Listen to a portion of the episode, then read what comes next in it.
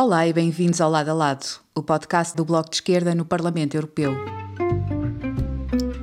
Olá, Zé. Olá, Marisa. Já estamos mais uma semana antes de, da sessão plenária de Estrasburgo e podemos falar de alguns dos temas, pelo menos um dos temas, eh, mas antes disso acho que era importante falarmos um bocadinho sobre o que se está a passar em relação à energia na, na União Europeia.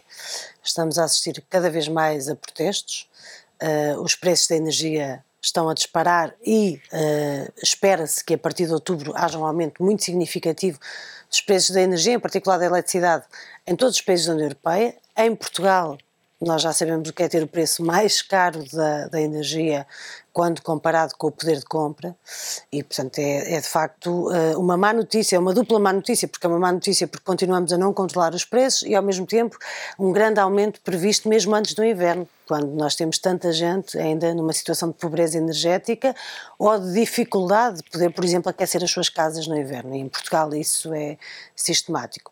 Isto tem a ver com questões muito diversas, mas uma delas é, obviamente, o facto de a União Europeia não ter tido a coragem de desmontar os mercados da energia tal como eles existem. E, portanto, nós temos as multinacionais ainda a, a controlar o preço da energia e, e o da eletricidade em particular, e depois também uma dependência grande do gás natural, do que vem da Rússia, que controla os preços e também a quantidade que chega à União Europeia, em particular com a situação que se vive na Ucrânia, isso está cada vez mais complicado. E a terceira dimensão, como estava a dizer, Uh, uh, no início em relação aos mercados, tem a ver com a aposta para a redução das emissões de carbono sem ser paciente no mercado de emissões de carbono que não faz muito para pôr as energias renováveis no centro da produção energética. Pelo contrário, hum, tem estabilizado, tem estagnado e tem ajudado a que, de facto, nesta lógica cínica, porque é uma lógica cínica de redução de emissões, não se reduza verdadeiramente. O que se está a fazer é conter as emissões, mas apagar os preços do mercado. E, portanto, estamos numa situação que parece que não tem assim, um, um final feliz muito em breve. Sim, eu, acho que há, há vários problemas. Uh à escala europeia à escala nacional que, que, que estão na base da falta de controle público sobre os preços da energia.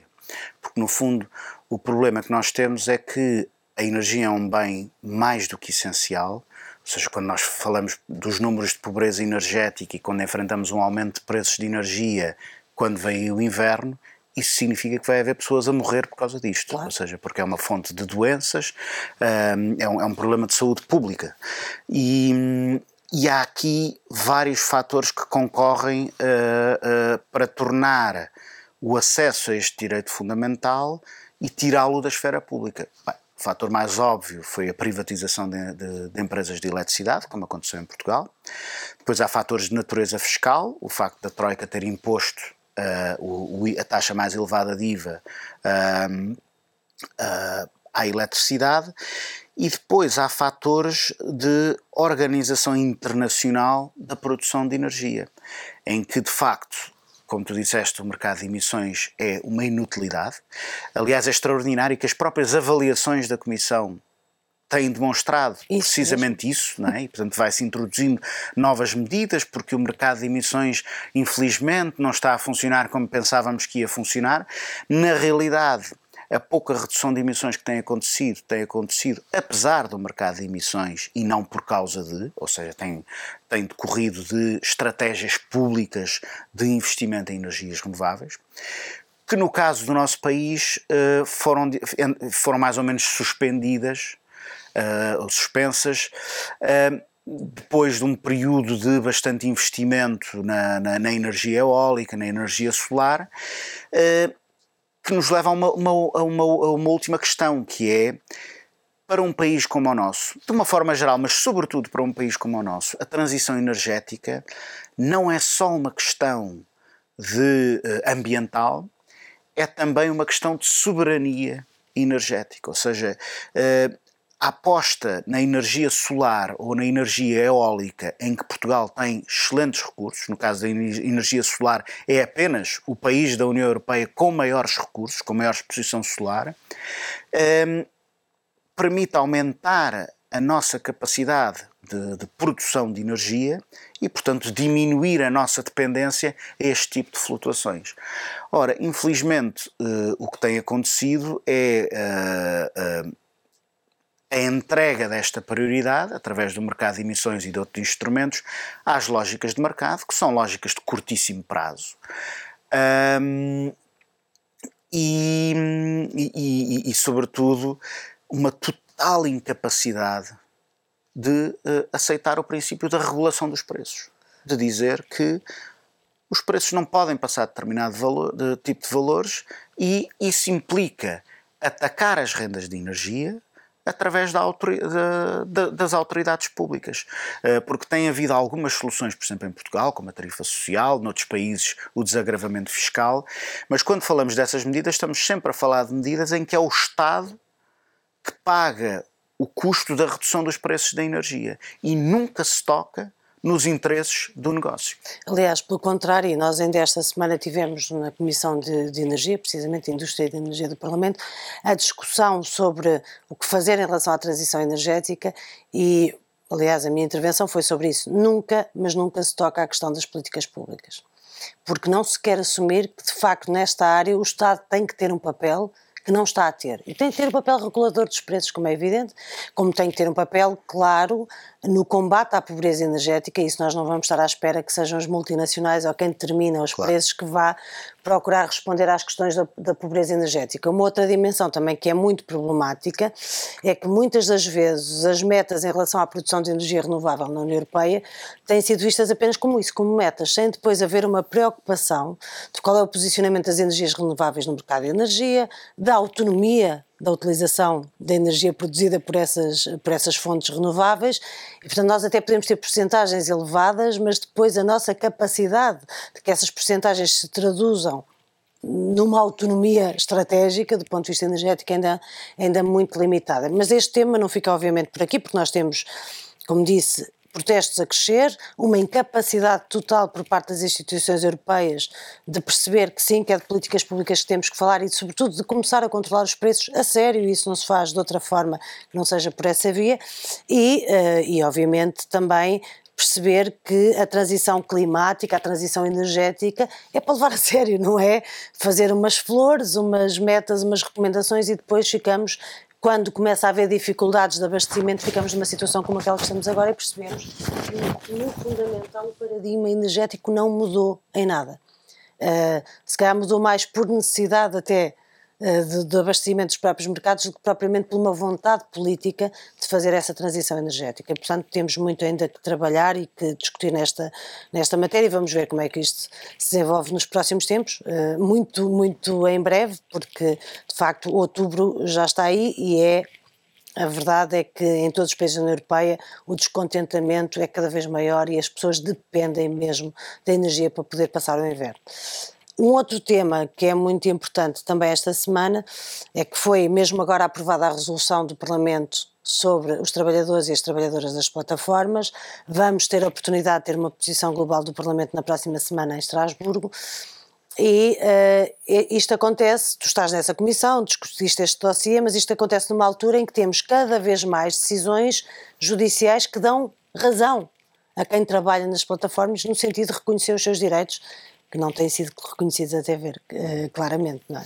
É, é, é, um, é, um, é, uma situação muito interessante porque, uh, como tu disseste, há em vários países da União Europeia e fora da União Europeia, também no, no, no Reino Unido, uh, decisões de tribunais do trabalho que estabelecem doutrina sobre este assunto e basicamente enquadram o trabalho de plataformas como uma relação de trabalho assalariado, aquilo a que se chama em juridiquês laboralidade, e, um, e há também algumas decisões de governos nacionais, uh, como por exemplo o governo alemão, que diz que os trabalhadores de plataformas têm que ser abrangidos pela contratação coletiva, que é inclusive um passo à frente desse Sim. ponto de vista.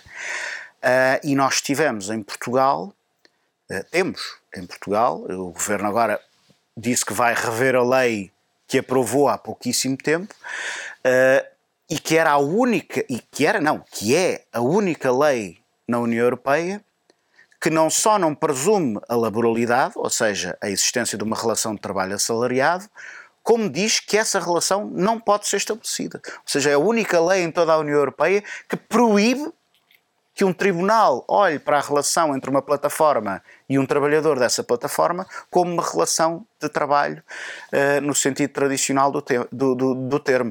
E, portanto, é, Aliás, as é uma lei extraordinária desse ponto de vista e, e, e, este há de ser um dos raríssimos exemplos em que uh, da União Europeia virão indicações interessantes do ponto de vista do mercado de trabalho, ou seja, a União Europeia consegue estar melhor do que a legislação nacional, infelizmente não porque a posição da União Europeia seja muito boa, mas porque a posição nacional é mesmo muito má.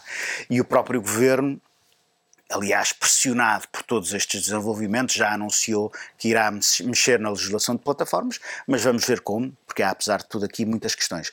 O relatório que, vai, que foi aprovado eh, em comissão, com uma clara maioria, e, penso que será também aprovado em, em plenário, é um relatório bastante importante desse ponto de vista, porque estabelece esta presunção de laboralidade, que é muito importante. Ou seja, o que diz é que quem uh, presta serviços através de uma destas plataformas é trabalhador da plataforma, a não ser que ou a plataforma ou o trabalhador demonstrem que não é assim, demonstrem que não existe uma relação laboral, que o trabalhador é efetivamente enquadrável como um empresário em nome individual ou um trabalhador um independente eh, ou um empreendedor. Essas situações existem, Sim, mas, mas na realidade são uma pequena parte do que é a realidade do trabalho de plataformas. Quando estamos a falar uh, da Uber, quando estamos a falar dos vários serviços de entregas, aquilo de que estamos a falar são de trabalhadores que trabalham para empresas e que utilizam uh, uma aplicação informática para disfarçar essa relação de trabalho assalariado e transformá-la numa coisa que materialmente não é o que existe.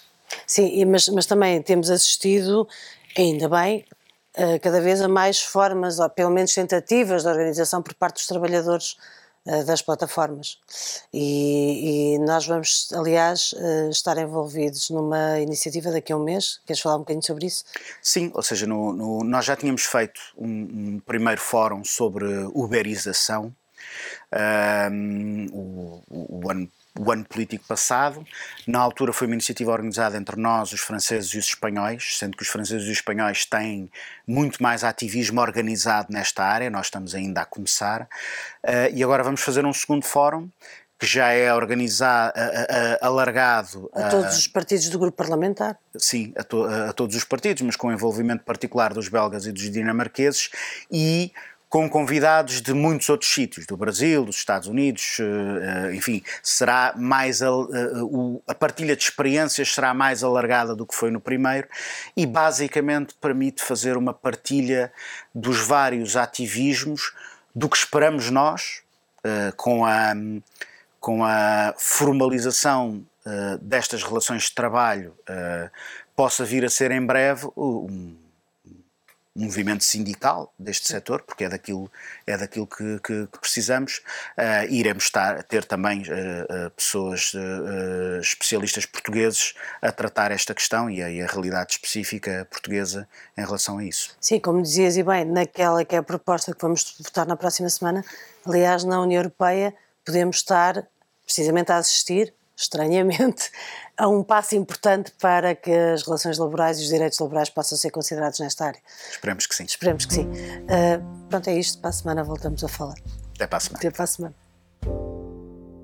Obrigada por nos terem seguido. Regressamos na próxima semana. Até já.